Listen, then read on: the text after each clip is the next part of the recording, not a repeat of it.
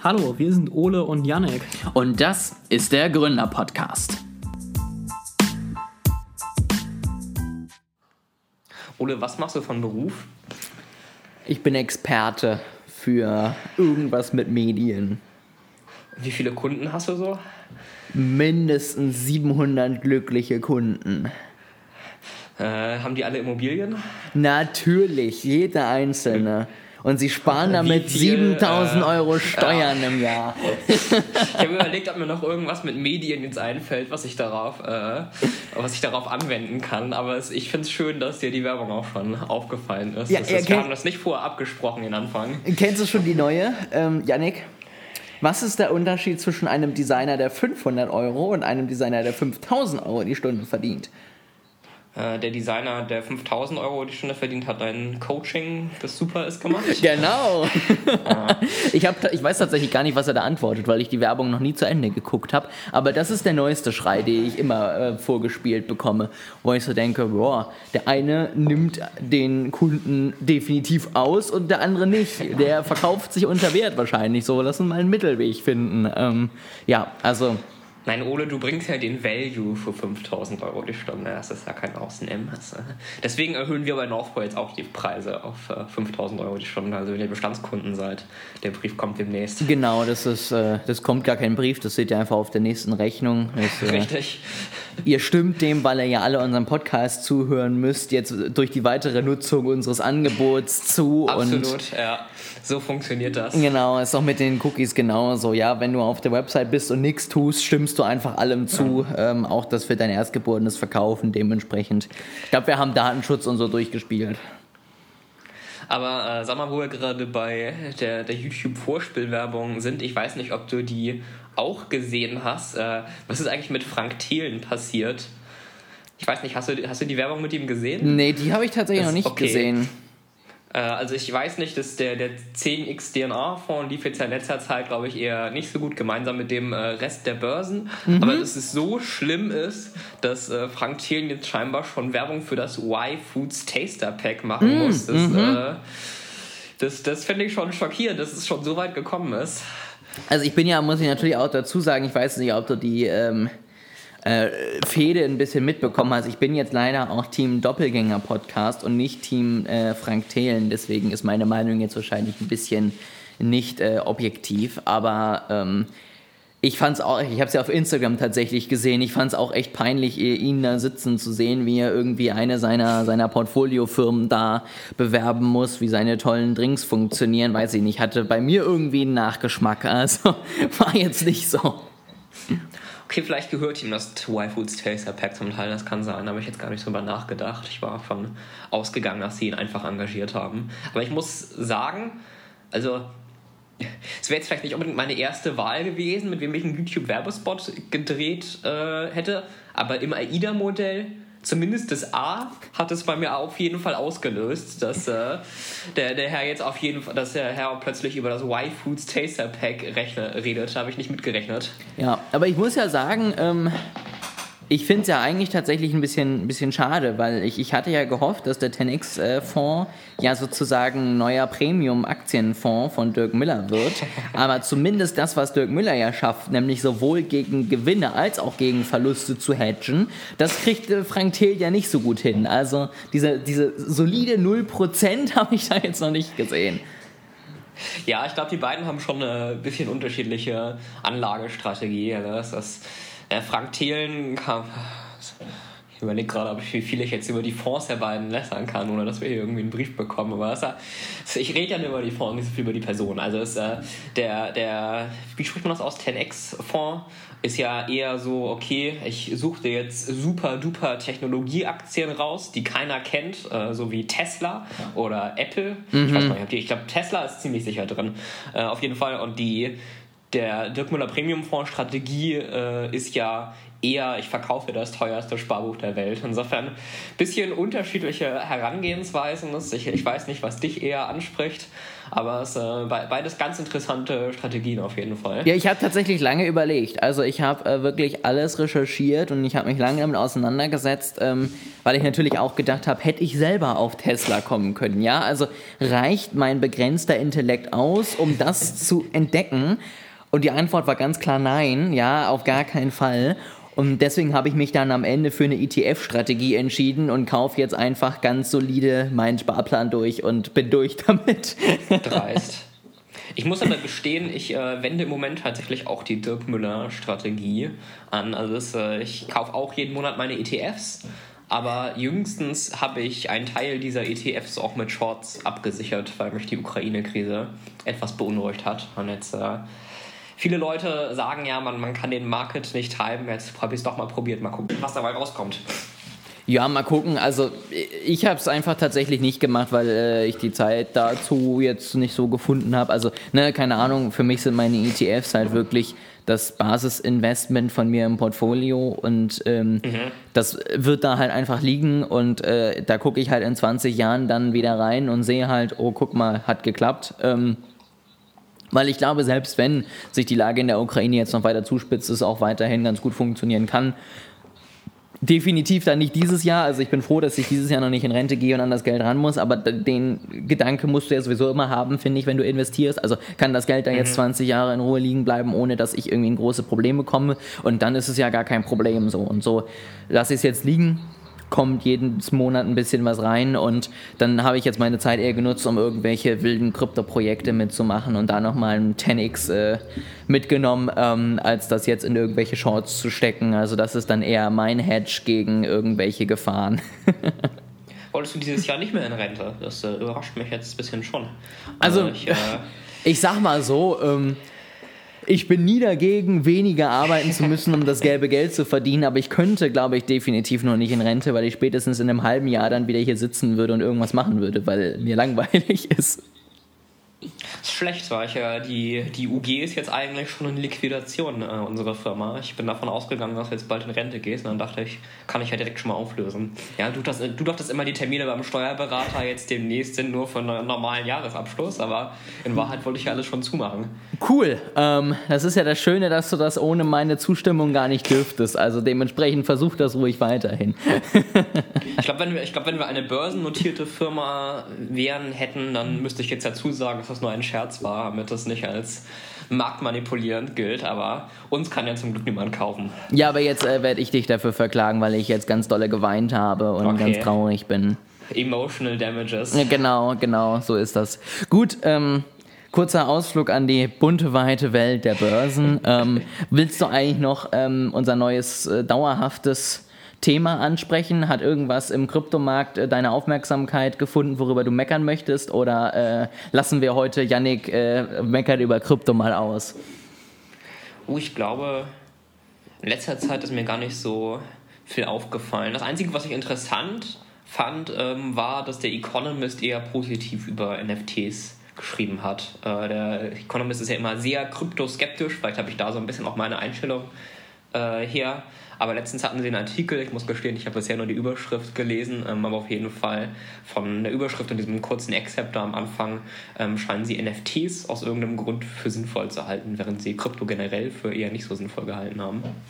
Auch interessant, ja. Ähm, ich halte es auch nicht für sinnvoll, dass jeder Anbieter eine eigene Blockchain bauen muss und einen eigenen Token haben muss. Also ich finde, man kann die Vorteile einer Blockchain auch nutzen, ohne dass man einen Token ranhängt. Ähm, das sind zum Beispiel auch so Sachen, die ich sehr kritisch sehe, aber ich glaube, die Vergleiche sind schon richtig. Ich weiß jetzt nicht, wo äh, in 1990, sage ich mal, wir uns befinden. Also sind wir schon 99 und bald kommt die Blase zum Platzen und äh, das konsolidiert sich. Ich glaube tatsächlich eher noch nicht. Ich glaube, wir sind eher 95. Da wird noch sehr, sehr viel Spannendes kommen und in drei, vier Jahren wird die Blase platzen und äh, sich dann konsolidieren. Ähm, aber ich glaube, irgendwann muss sie es tun, weil wir haben einfach so viele Anbieter, die keinerlei Existenzberechtigung haben, außer dass sie mir im Moment irgendwie einen APY von 1000 Prozent versprechen und ähm, ich aber das leider nicht auscashen kann, weil die Liquidität auf der Börse gleich null ist. Ähm, deswegen, ich glaube, da wird noch einiges passieren in den nächsten Jahren. Aber wo ich den Economist gerade erwähnt habe, das kann ich noch kurz äh, einschieben. Ich weiß nicht, ob du dich erinnerst, vor ein paar Folgen haben wir über Meta, Alphabet, Amazon, äh, Microsoft. Über Mama meinst du? Apple, genau.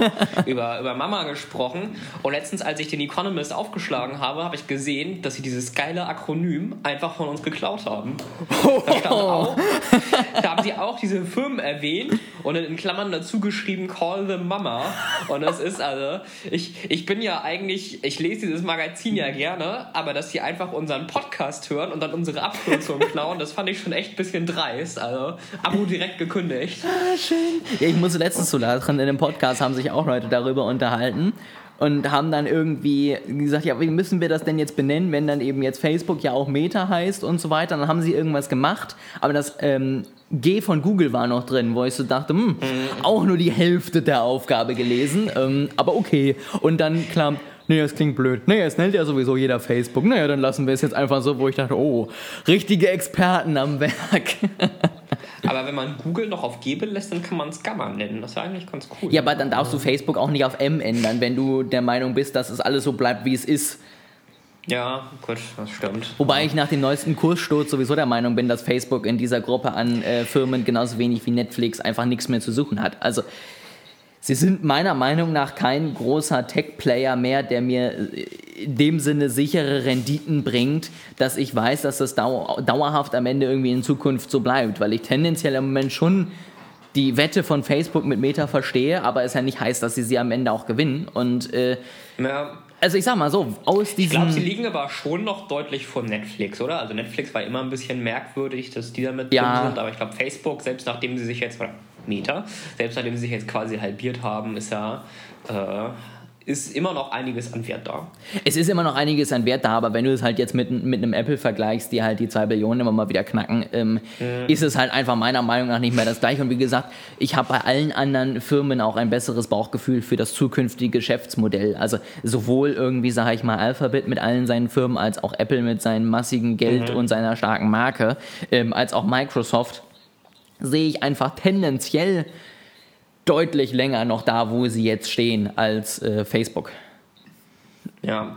ja, also ich sehe die Zukunft persönlich auch eher bei Alphabet und Google. Ähm, das ist vielleicht auch so ein bisschen Bias, weil die sich halt viel mit Themen beschäftigen, mit denen ich mich als Informatiker auch beschäftige, während halt irgendwie mit Metaverse mache ich überhaupt nichts, deswegen ist da vielleicht ein bisschen die Wahrnehmung anders, aber wir werden sehen, wie es sich entwickelt. Ja, aber da ist halt die Frage, wird es halt ein Facebook-Metaverse überhaupt geben? Oder sind die Leute jetzt tatsächlich so weit und sagen, sie wollen einen anderen Anbieter oder einen dezentralen Anbieter oder was auch immer? Ne? Also, weil Facebook wird ja immer von allen Seiten angegriffen. Also Apple blockt denen das Tracking und äh, lässt die das 10 Milliarden im Jahr kosten, was ich echt brutal fand, als ich das gehört habe. Ähm, und keine Ahnung, auf der anderen Seite stehen dann irgendwelche neuen Netzwerke, die besser sein wollen. Und dann stehen noch neue Netzwerke auf Kryptobasis, die besser sein wollen. Und Metaverses auf Kryptobasis. Also die sind ja wirklich aus jeder Ecke irgendwie angegriffen. Und ähm, da bin ich schon sehr gespannt, dadurch, dass sie ja auch nicht mehr aufkaufen können, ohne dass die Wettbewerbsbehörde mhm. einschreitet. Bin ich echt gespannt, wie es da weitergeht. Aber glaubst du, die Leute sagen, ich will nicht zu dem Metaverse von Meta bzw. Facebook, sondern ich will zu irgendwas Dezentralem?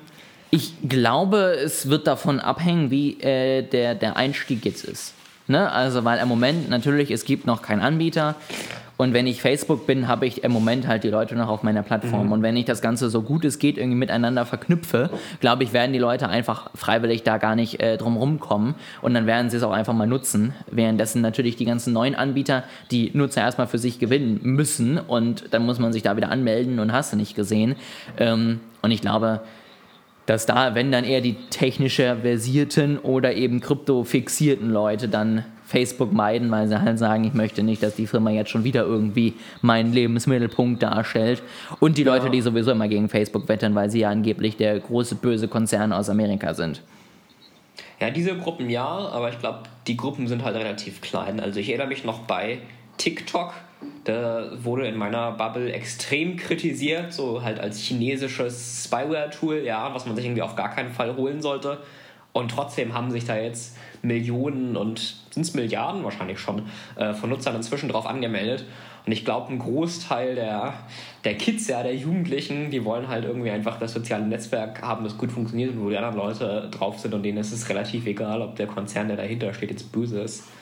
Es ist doch immer so, ja, niemand geht zu McDonalds, trotzdem ist der Laden proper voll. Also es ist, was ich nach außen hin sage und was ich dann mache, ist ja auch wieder was anderes. Also ist halt einfach so. Und ähm, da wird, wie gesagt, ich bin gespannt, wie es sich entwickeln wird, äh, auch wie Facebook sich entwickeln wird. Und äh, werden wir hier sicherlich auch begleiten, weil es ja auch durchaus eines unserer Themen. Ähm, und dann wird man mal sehen, wo wir am Ende alle im Metaverse rumrennen und welche NFTs wir dann brauchen, damit wir uns cool fühlen, wenn wir dann als Affe durch das Metaverse laufen. Ich war ja früher auf, äh, als, ich, als ich noch glaube ich, zwölf war ich ja oder so, als ich, als ich angemeldet war auf einer Plattform namens äh, Club.coe, habe ich glaube ich schon mal erwähnt. Mhm. Und die war im Grunde auch so ein bisschen ähnlich. Also die war ähnlich wie Second Life und Second Life ist ja im Grunde irgendwie auch nur so ein Metaverse ohne VR. Und ich fand es sehr interessant, aber ich kann mir nicht vorstellen, dass es sich jetzt äh, so furchtbar viel weiterentwickelt. Also als Zwölfjähriger fand ich das irgendwie sehr cool, dass es da so virtuelle Räume gab, die man sich einrichten konnte und so einen Charakter, mit dem man durchlaufen und so weiter. Jetzt als 23-Jähriger will ich jemandem irgendwie nur noch eine Nachricht schreiben und äh, da reicht dann auch iMessage oder SMS oder was auch immer zum Kommunizieren. Da muss ich mich äh, nicht noch irgendwo extra anmelden und eine VR-Brille aufsetzen, wenn ich mit jemandem sprechen möchte. Ja, gut, jetzt sind wir wieder bei der Diskussion, wo fängt Metaverse an, wo hört Metaverse auf. Ne? Also ist irgendwie die regelmäßige Nutzung von äh, Facebook und Instagram irgendwie schon dein Metaverse, weil du da ja auch dich digital präsentierst. Ähm, keine Ahnung, aber ich sehe mich jetzt auch noch nicht hier in zehn Jahren mit einer VR-Brille durch die Gegend laufen und dann nur noch mit äh, meiner Freundin im Nebenraum über das Metaverse kommunizieren. Also keine Ahnung. Ah, das ist, man, man kann sich ja tatsächlich auch äh, in der physischen Welt treffen und dann sieht man sich auch und kann interagieren. Das ist ein crazy Vorschlag, ich weiß. Klingt ganz verrückt, tut das weh? Ein bisschen, ja. glaube ich. Ist, je nachdem, wenn du in was reinläufst, dann ah. eventuell mehr als nur in der virtuellen Welt. Ja, nee, lass mal nicht machen. Das ist, ja.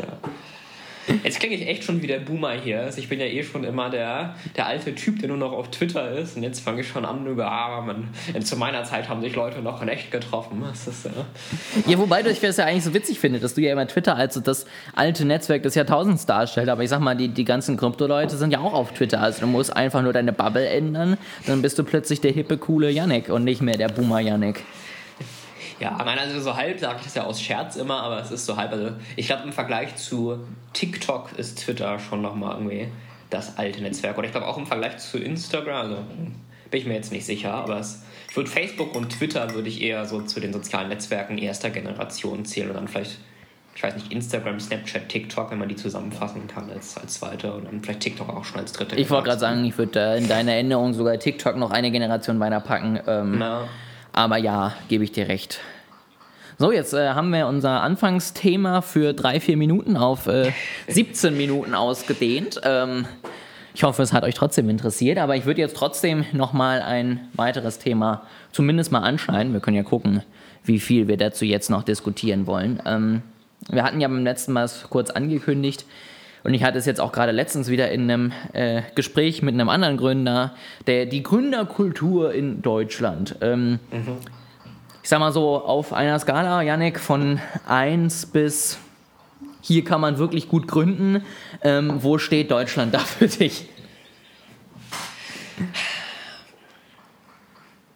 Ich überlege gerade einen Moment, weil ich will dir wirklich eine ehrliche Antwort geben, ja, und nicht so eine reine Deutschland-Bürokratie. Mecker-Antwort. Und ich muss sagen, ich kann es auch nur begrenzt bewerten, weil ich halt noch nie im anderen Land eine Firma gegründet habe oder so. Ich habe in Deutschland eine Firma gegründet. Ähm, ich habe halt höchstens ein bisschen so oberflächliche Eindrücke. Ich war ja in Schweden halbes Jahr von meinem Auslandssemester und habe da andere Leute gesehen, die dort Firmen gegründet haben. Anyway, ich gebe um mich jetzt überhaupt nicht festlegen zu müssen und völlig neutral bleiben zu können oder mittig, gebe ich Deutschland auf einer Skala von 1 bis 10 einfach mal eine 5. Das ist ja noch fast nett. Also natürlich, wir haben beide nicht äh, die, die Vergleichswerte. Ähm, und ich glaube auch vieles, was man vielleicht in anderen Ländern sieht, wo man sagt, oh, guck mal, das ist ja toll, ist vielleicht auch nach hinten drin gar nicht so toll, wie man es jetzt vielleicht als Außenstehender noch sagen würde. Ähm, man hört natürlich die Geschichten, ähm, unabhängig jetzt, ob ich zum Beispiel nach Dubai wollen würde oder nicht, kann ich da halt irgendwie innerhalb von zehn Minuten als Deutscher eine Firma gründen, so ungefähr. Ja. Und ähm, kann mich da dann irgendwie direkt selbstständig machen. Ähm, das ist natürlich irgendwie im ersten Schritt schon mal eine ganz andere Hausnummer. Was ich viel mehr tatsächlich ähm, nach vorne stellen würde, und das hatten wir auch schon mal gesprochen, ist gar nicht zwingend das Bürokratische, weil wir haben jetzt eine UG gemacht, da hast du natürlich noch mal mehr Bürokratie. Wir hätten als Einzelunternehmen oder als UG, äh, als GBR anfangen können, dann hätten wir ein bisschen weniger Bürokratie gehabt, so, dann hätten wir einfach am Ende das einmal anmelden müssen beim Amt und beim Finanzamt und ne? Genau, das finde ich auch so interessant. Also ich habe letztens von jemandem auf Reddit gelesen, der vorher in den USA selbstständig war und jetzt in Deutschland selbstständig ist, ähm, der gesagt hatte, hier in Deutschland bin ich irgendwie die ganze Zeit nur mit Steuern ausfüllen und Formulare ausfüllen beschäftigt. Aber wie du gesagt hast, also als UG ist es jetzt schon ein bisschen mehr. Aber wenn wir eine der Low Bureaucracy Formen gewählt hätten, so klar, dann musst du immer noch eine Steuererklärung einreichen und dich einmal am Anfang anmelden. Aber ich kann mir nicht vorstellen, dass du das in den USA nicht musst. Da musst du doch auch Steuern zahlen als Unternehmen. Also frage ich mich, was da eigentlich noch wegfällt. So, aber ich habe dich unterbrochen. Du wolltest was ausführen. Ja, aber da gebe ich dir recht. Also man, man, man entscheidet sich schon äh, hier, finde ich, je nachdem, was man tut, dann auch, wie viel Bürokratie man haben möchte, kriegt dafür natürlich auch ein bisschen Sicherheit im Gegenzug dann wiederum.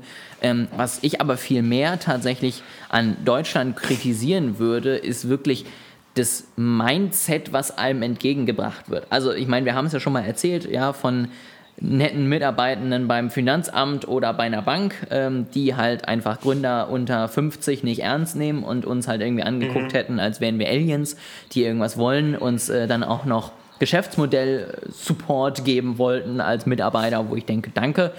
Aber wir machen uns selbstständig und es ist unsere Entscheidung, was wir tun.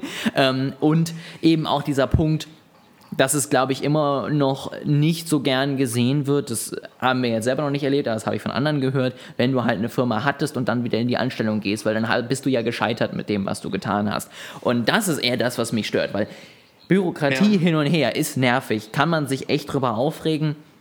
Muss nicht sein, Steuern sind höher als in anderen Ländern, muss auch nicht sein, aber man kriegt dafür auch irgendwie was so. Ähm, und Ja. da muss man dann für sich entscheiden, was einem lieber ist, sag ich mal. Ne? Aber einfach diese, was dir entgegenkommt, sozusagen als junger Gründer, der vielleicht auch noch nicht direkt die ersten drei Millionen verdient im ersten Jahr, finde ich eher das große Problem, was wir hier haben und wo ich eher äh, gerne es mal eine Veränderung sehen würde.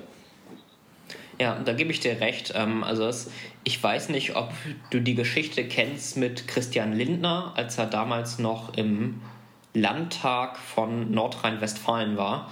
Ähm, da hat äh, Hannelore Kraft, die damalige Ministerpräsidentin von Nordrhein-Westfalen, ähm, hat eine Regierungserklärung gehalten, wo alles mögliche Regierungsgelaber mit drin war, auch dieses übliche, ja, wir wollen Startups, Innovation, bla bla bla. Ähm, und dann Christian Lindner als, als Mitglied der Opposition hat dann auch eine Rede gehalten. Und einer der SPD-Abgeordneten hat dann halt irgendwas reingeworfen, wo er halt Christian Lindner vorgeworfen hat, dass sein Unternehmen gescheitert ist. Und das finde ich so ein bisschen typisch für Deutschland, ja. Also man erzählt zwar irgendwelche Buzzwords von wegen, ja, wir wollen hier jetzt Innovation und Startups und so weiter, aber der Politiker, der dann da im Landtag sitzt von der SPD, der wirft halt doch dann einem anderen Politiker vor, ja, du bist ja mit deinem Geschäft damals irgendwie gescheitert und insolvent gegangen. Und das finde ich ist ein sehr gutes Beispiel ähm, für das Art von, von Mindset, dem man oft in Deutschland begegnet.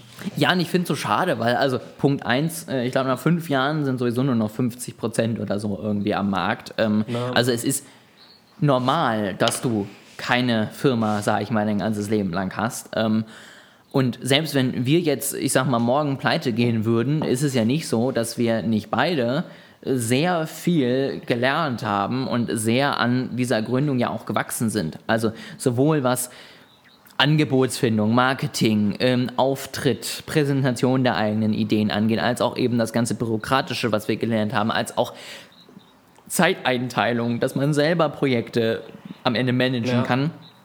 Das sind ja alles Dinge, die wir gelernt haben, die, selbst wenn es jetzt komplett nach hinten losgehen würden, ja trotzdem eigentlich eher ein Punkt sein sollte, wo man eben im Lebenslauf sieht, oh krass, du hattest jetzt, keine Ahnung, wie lange gibt es uns jetzt, vier Jahre oder so, vier Jahre lang ein Unternehmen ähm, und du ne, bist damit klargekommen, das ist doch eigentlich voll cool, anstatt zu sagen, ja, warum hat es denn dann am Ende nicht geklappt, so ungefähr. Ja. Ich hoffe, ich habe jetzt mit meinem Beispiel eben äh, nicht irgendwie so gewirkt, als wäre ich großer Christian Lindner-Fan. Das äh, möchte ich klarstellen, dass ich das nicht bin, aber ich wollte ganz gerne ein Beispiel für die Kultur in Deutschland und in der deutschen Politik geben. Ähm, was ich auch noch ganz interessant finde, ist, wenn du Angestellter bist, ähm, besonders so höherer Angestellter, dann scheiterst du ja auch manchmal. Ja, das, es gibt ja auch innerhalb von großen Unternehmen, da hast du dann halt einzelne Projekte. Ja, du leitest irgendwie ein Projekt für eine Einführung von was Neuem ja in der IT, vielleicht irgendwas, was neu programmiert wird innerhalb dieses großen Unternehmens. Und da scheitern auch ganz, ganz oft Projekte innerhalb des Unternehmens dann, was ja letzten Endes auch nicht so anders ist. Ja, wenn du als leitender Angestellter ein Projekt mit scheiterst in einer großen Firma versus wenn du mit deiner eigenen Firma scheiterst. Die Strukturen sind ja die ähnlich und es liegt vielleicht auch mit an dem, wie du vorgegangen bist. Aber da wird es dann anders gesehen. Ja, und das, das finde ich so interessant. Also wenn du rausgehst und was vollständig eigenverantwortlich machst und dann scheiterst, dann wirst du irgendwie als Versager gesehen. Aber wenn du innerhalb einer Firma scheiterst mit einem Projekt und dann die Firma halt Geld kostet, aber danach weiter in deiner Position arbeitest, das interessiert irgendwie keinen. Und da wird es so ein bisschen als normal angesehen. Und das finde ich auch problematisch. Ja, warum wird die eine Seite, wo man noch mehr Eigenverantwortung hat, warum wird das stärker kritisiert als innerhalb von diesem Corporate-Geflecht, wo man dann danach auch noch quasi weich fällt? Ja, vor allen Dingen, äh, ich, du hast es dann ja auch häufig, dass dann gerade im Corporate am Ende auch dann ja alle anderen schuld sind. Ne, also mhm. ich glaube, das wird dann auch gerne einfach so, so da stehen gelassen, so von wegen, ja, das hat halt nicht gepasst, weil dann wollte der CEO halt unsere Idee nicht. Ja, ja. Aber woran liegt es denn so? Wenn das Projekt irgendwann mal entstanden ist, dann muss ja nie da gewesen sein. So. Und dann war deine Idee vielleicht auch einfach nicht optimal. Also sie muss nicht schlecht gewesen sein. Ähm, und vielleicht ist auch ein Mitarbeiter schuld, aber das passiert da halt genau so in einem eigenen Startup. So. Und da kann ich auch sagen, ja, hat nur nicht geklappt, weil die ganzen Kunden fanden unsere Idee blöd. Ähm, die sind schuld. Nee, unsere Idee war halt einfach schlecht. Und ich glaube, dass lässt sich da dann leichter einfach so ein bisschen abwimmeln und dann ist man halt selber irgendwie aus der Verantwortung raus und kann halt sagen, ja, das war halt, weil der CEO das nicht wollte und der CFO war gar nicht an Bord mit am Anfang und deswegen hat das alles nicht geklappt und sonst wäre das ja erfolgreich geworden und das kannst du halt einfach in der Selbstständigkeit dann irgendwie nicht bringen. Ja, das, äh, da stimme ich dir zu. Also das ist auch mein Eindruck von den Projekten, die ich so mitbekommen habe.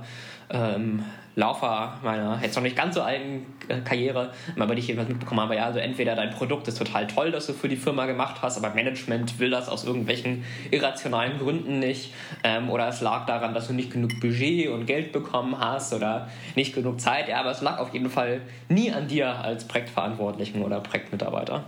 Sowieso nicht, ich bin toll, deswegen habe ich das Projekt ja bekommen und äh, dann muss richtig. ich das auch alles richtig gemacht haben. Bin danach noch hochbefördert worden. Ja, ich glaube, ich mache das bei unseren Kunden jetzt auch einfach in Zukunft. Ja, es liegt an eurem Budget oder an euren Erwartungen oder an, an euch. Also ich habe das perfekt gemacht, guckt euch das hier an. Diese, diese Strategie ist perfekt. Dass Kunden jetzt nicht kommen, ist euer Problem, weil, ich meine, guckt euch doch mal an. Also. genau so bitte. genau sollst du das vorstellen. Ja, sehr gut. Nee, aber ich finde halt, und ähm, dass ist mir halt irgendwie ganz wichtig. Da, da habe ich jetzt auch noch nicht so den Weg gefunden, wie man das außer hier mal im Podcast erwähnen und in Gesprächen auch immer mal wieder äh, ansprechen, wie man das irgendwie ändern kann, weil ich finde, wir haben halt echt ein, ein Problem damit noch, dass wir halt einfach dieses, dieses Versuchen, dieses selbstständig was aufbauen, halt irgendwie so als äh, Nebenbeschäftigung mhm. dann darstellen und wenn es dann nicht geklappt hat, hat man halt versagt und dann geht man halt zurück in die Firma als Loser so ungefähr und das würde ich halt gerne ändern, weil es ist halt wirklich eine spannende Erfahrung ähm, und man kann es halt einfach mal probieren. Es kann ja auch sein, dass ich nach einem Dreivierteljahr merke, Selbstständigkeit ist an sich nichts für mich. Auch das ist ja nicht jedem das seine, sage ich mal. Und ähm, da glaube ich einfach, dass wir da noch einiges äh, ja, dran zu arbeiten haben, dass wir das auch bei uns einfach mal noch ein bisschen anerkannter machen. Und da hat vielleicht auch die Politik mit einer Verantwortung, weil natürlich, wenn ich das Ganze vereinfache und wenn auch sozusagen, ich sag mal, aus der Politik diese Marschrichtung kommt, wir sind wirklich für Gründung und für Innovation und für Neues, dann wird das ja auch irgendwann dann am Ende in der Bevölkerung irgendwie mehr aufgenommen. Und deswegen glaube ich schon, dass sie da vorangehen können, aber es muss sich dann am Ende einfach auch irgendwie in der Gesellschaft widerspiegeln. Was ich in Deutschland positiv finde, wenn man jetzt die ganze Zeit negativ geredet und ich habe ja noch eine 5 von 10 gegeben, ich finde, ich muss jetzt auch mal was Positives ähm, erwähnen. Also was in Deutschland besser ist als in vielen anderen Ländern, finde ich, ist das Sicherheitsnetz. Ja, also das ist, wenn du mit einem Unternehmen scheiterst oder wenn du potenziell scheitern kannst, was du immer kannst, ähm, ist es ja irgendwie ganz gut, wenn du ein gewisses Sicherheitsnetz da hast und wenn du irgendwie hinterher nicht ins Nichts fällst und du quasi Sorgen machen musst, ob du jetzt obdachlos wirst. Ähm, und das finde ich in Deutschland sehr gut gemacht. Also einerseits natürlich das Arbeitslosengeld 1 und 2 System, das sicherlich nicht perfekt ist, ähm, zum Teil auch zu Recht kritisiert wird, aber grundsätzlich so ein Basisauffangnetz ähm, bietet, das dafür sorgt, dass man nicht verhungert, ähm, wenn man jetzt sonst keine andere Einkommensquelle hat. Ähm, und auch das Gesundheitssystem, das eben deutlich mehr Sicherheit bietet als in den USA. Und ich habe, äh, muss ich jetzt dir gestehen äh, im Podcast, ich habe heimlich mal für dich nachgeguckt, ähm, weil ich überlegt habe, ob wir dich quasi berufskrankenversichern über die Berufsgenossenschaft, ähm, weil das ist ja doch so, dass wenn du jetzt auf dem Weg zum Kunden irgendwie vom Auto getroffen wirst, ähm, dass du dafür separat versichert sein musst. Ähm, und da gibt es eben eine Versicherung von der Berufsgenossenschaft, die dann auch alles übernimmt, ja, vom Krankenwagen bis zur OP und auch lange äh, stationäre Aufenthalte. So wird sich den Teufel an die Wand malen, wenn du unterwegs bist. Aber es ist ja grundsätzlich möglich, dass man da sehr aufwendige Behandlungen braucht. Ja, und in den USA müsstest du wahrscheinlich irgendwie erstmal 100.000 aus der eigenen Tasche bezahlen. Mhm. So, in Deutschland ähm, der Beitrag jetzt für dich in, bei der Berufsgenossenschaft wäre 5 Euro im Monat und die übernehmen alles. Sie haben ja sogar eigene Kliniken ähm, und das finde ich ist echt gut gemacht, dass man gesundheitsseitig ähm, sehr gut abgesichert ist. Ja, es, es, stimmt auf jeden Fall. Das war ja auch das, was ich meinte. Du hast halt mehr Bürokratie, du hast mehr ähm, Steuern und Co., aber du kriegst eben auch was dafür. Und ähm, keine Ahnung, ist es halt nicht so, dass wenn deine Idee jetzt floppt, dann deine, deine Lebensgrundlage direkt komplett unter den Beinen weggerissen wird. Wie du schon sagst, ist es auch nicht alles toll in unserem System. Auch ähm, Arbeitslosengeld ist nicht perfekt. Das ist es nirgendwo. Aber du kriegst immerhin was so, das ist halt in Amerika nicht ja. gegeben. Und ähm, klar, wir können da jetzt auch weiter dran arbeiten, wir können das verbessern und das ist sicherlich auch schön, wenn es klappt, aber es ist immerhin besser als non-existent zu sein und ähm, das, glaube ich, verliert man dann auch häufig aus den Augen, wenn man dann mal wieder über Steuererhöhungen und was auch immer meckert und äh, ja. halt vergisst, dass äh, ich nicht Privatinsolvenz anmelden muss, wenn ich einmal einen längeren Krankenhausaufenthalt hatte. Ja.